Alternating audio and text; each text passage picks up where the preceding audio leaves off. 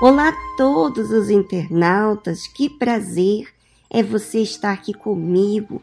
Nós vamos meditar na palavra de Deus que traz resposta, faz você resolver as suas dúvidas, muda os seus pensamentos, define o que é certo e o que é errado.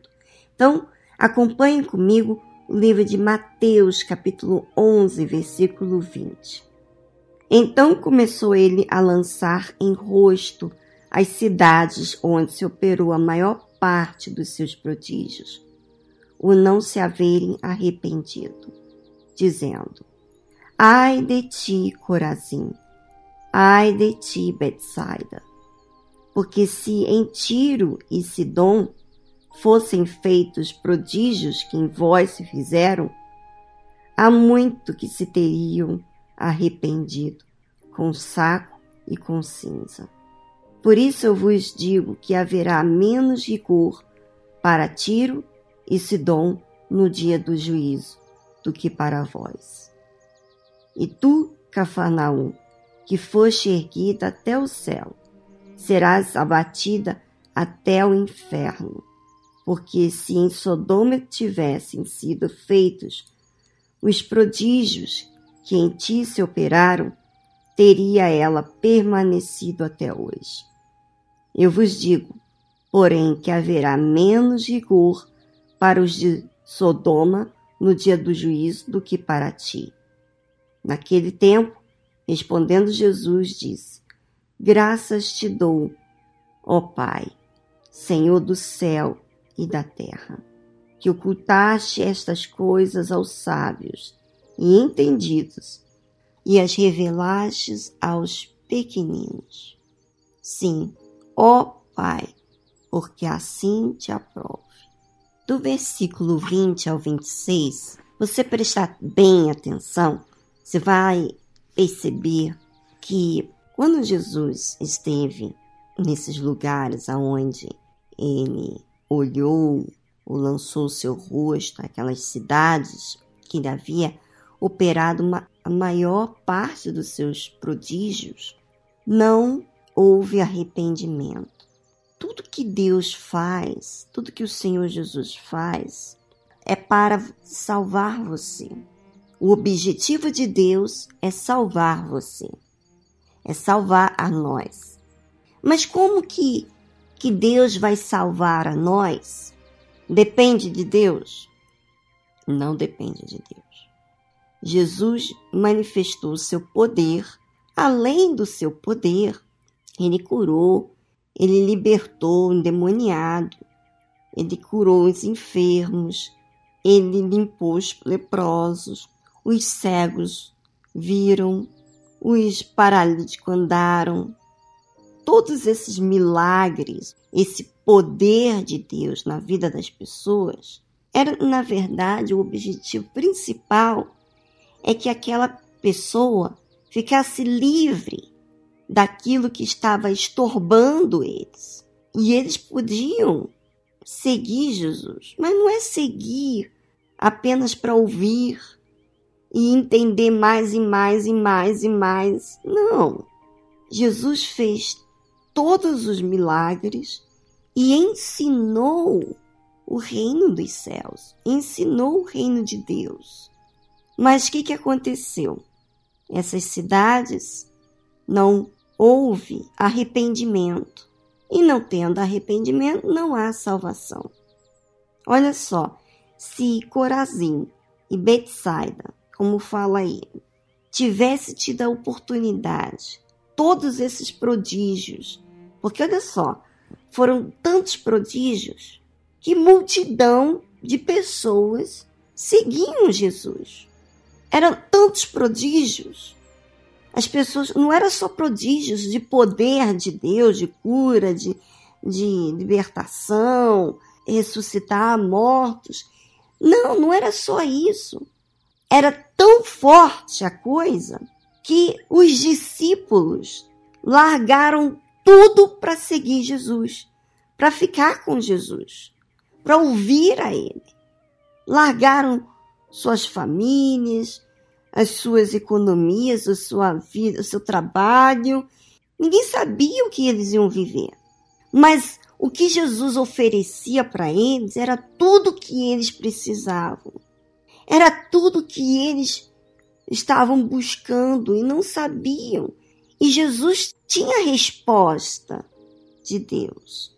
Então, se Corazim, Betsaida, tivesse tido essa oportunidade desses prodígios, há muito que se teriam arrependido com saco e com cinza. Quer dizer, iriam ser humildes. E eu vou dizer para você, minha amiga, porque é fácil falar aqui para você e falar da palavra de Deus e você falar assim, tá bom, Viviane, mas de que forma esse arrependimento? Eu vou falar para você porque houve várias vezes na minha caminhada com Jesus, várias, mas várias vezes, momentos em que não foi do lado de fora o meu principal foco, era do lado de dentro. Eu agradar a Deus. E agradar a Deus com aquilo que eu apresentava, a minha oferta.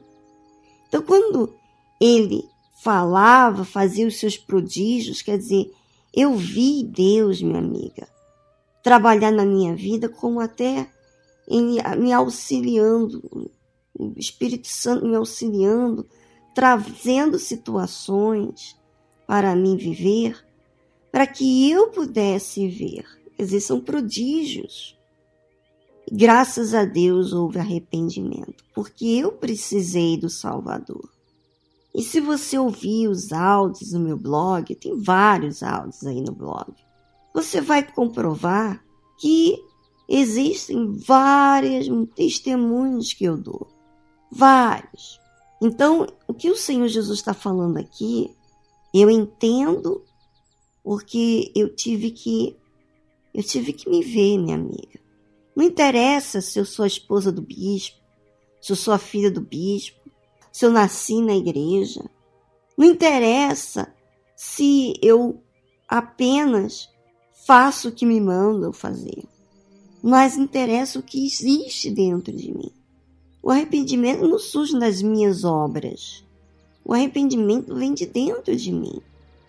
Então ele fala aqui: Ai de ti, Corazim, ai de ti, Betsaida, porque se em Tiro e em Sidom fossem feitos os prodígios que em vós se fizeram, há muitos que se teriam arrependido com saco e cinza. Por isso vos digo que haverá menos rigor para Tiro e Sidom no dia do juízo do que para vós. No dia do juízo, ninguém vai escapar. Ninguém que viveu a sua vida à sua maneira vai escapar, vai ser todos julgados. Porém, terá mais rigor com aqueles que tiveram oportunidades, tiveram várias oportunidades de se arrepender, do que aqueles que tiveram poucas oportunidades. E ele fala aqui: E tu, Cafarnaum, que foste erguida até o céu, serás abatida até o inferno. Porque se em Sodoma tivessem sido feitos prodígios que em ti se operaram, teria ela permanecido até hoje. Quer dizer, olha só, você vê que as pessoas não permanecem até hoje porque não se arrependeram. Viram prodígios, ouviram mensagens fortíssimas, falou com ela, mas ela resistiu. Ela fez com que outras coisas fossem o seu foco. Então, não tem como você permanecer. Quando existe arrependimento, existe permanência. Quando não há essa fase de arrependimento, não há como você permaneceu.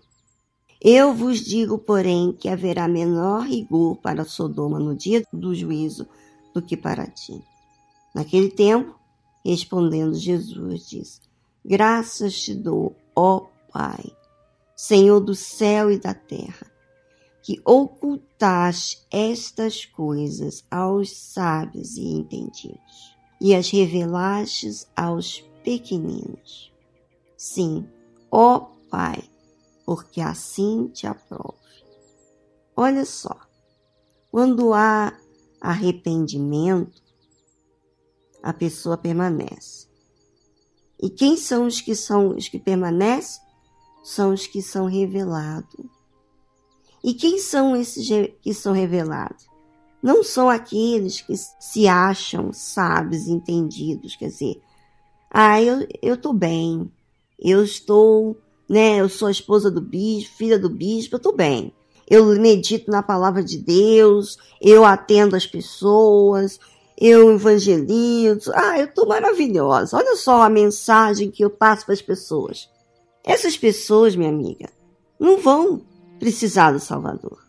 Você acha que precisa do Salvador quando você é sábio e entendido? Não.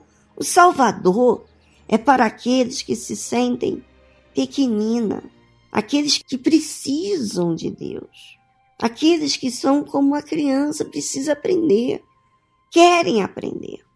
E olha que forte Jesus fala no final: sim, ó Pai, porque assim te aprove. São estes que Deus aprova. Então você quer ser aprovado? Mas será que você quer ser aprovado pelo seu patrão? Será que você quer ser aprovado pelo pastor da sua igreja? Será que você quer ser afirmado pela aprovação do público? Aqui fala que é Deus que aprova, inclusive o público, os religiosos que se faziam de sábios e entendidos, esses não recebiam Jesus. Mas aqueles que aceitavam a correção, queria fazer o que é certo, quando Jesus apareceu na vida deles, eles quiseram largar tudo para seguir Jesus.